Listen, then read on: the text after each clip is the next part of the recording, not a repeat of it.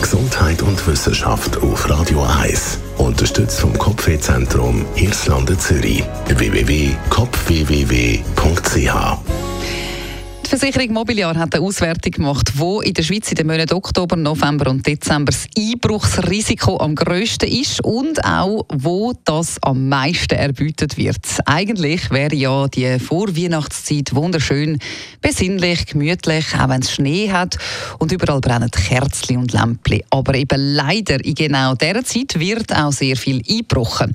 Und ohne, dass ich jetzt jemanden möchte nervös machen am meisten eingebrochen wird im Kanton Zürich in den Seegemeinden, genauer definiert an der Goldküste am Zürichsee. Es gibt deutlich mehr Einbrüche unter der Woche als am Wochenende und der Grund, warum genau am linken Zürichseeufer am meisten eingebrochen wird, ist simpel.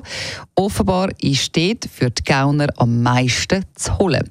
Zuvorderst vorne beim Wert der Beute liegt übrigens Küsnacht. Dort beträgt die durchschnittliche Schadenssumme nach einem Einbruch ca. 15.360 Franken. Schweizweit liegt der Betrag nur bei 4.200 Franken. Also das Fazit am Zürichsee gefällt es nicht nur den AnwohnerInnen sehr gut, sondern auch den Einbrecher und Einbrecherinnen. Und so eine am Zürichsee, das ist nicht einfach nur schön, sondern auch eine ziemlich teure Angelegenheit. Die Wohnung kostet mehr und laut dieser neuen Erhebung wird auch noch deutlich mehr eingebrochen. Immerhin kann man den ganzen Tag den wunderschönen Blick auf den Zürichsee geniessen.